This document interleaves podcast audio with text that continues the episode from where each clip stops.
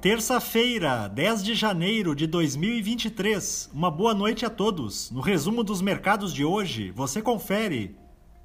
O Ibovespa terminou o dia em alta de 1,55% aos 110.817 pontos, acompanhando o alívio nas preocupações com a intensidade da próxima alta de juros nos Estados Unidos.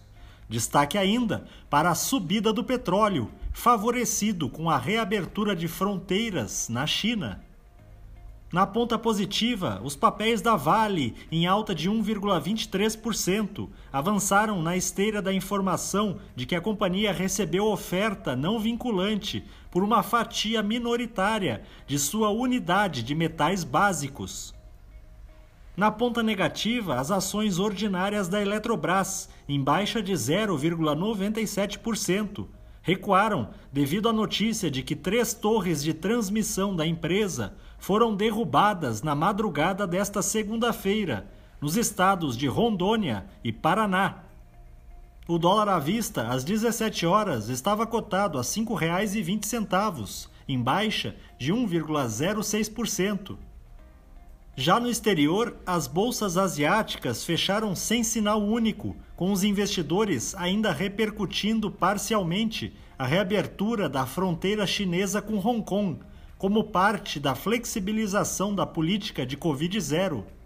No Japão, o índice Nikkei subiu 0,78%.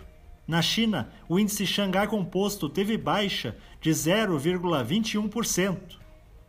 Os mercados na Europa encerraram em baixa, repercutindo publicação do Banco Central Europeu, em que a instituição projeta que o PIB da zona do euro tenha sofrido leve contração no quarto trimestre de 2022 e que isso se mantenha no trimestre atual.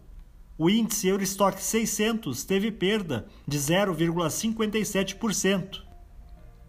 As bolsas americanas terminaram em alta após o discurso de hoje do presidente do Banco Central do país não reforçar as expectativas daqueles que aguardam um endurecimento do aperto monetário.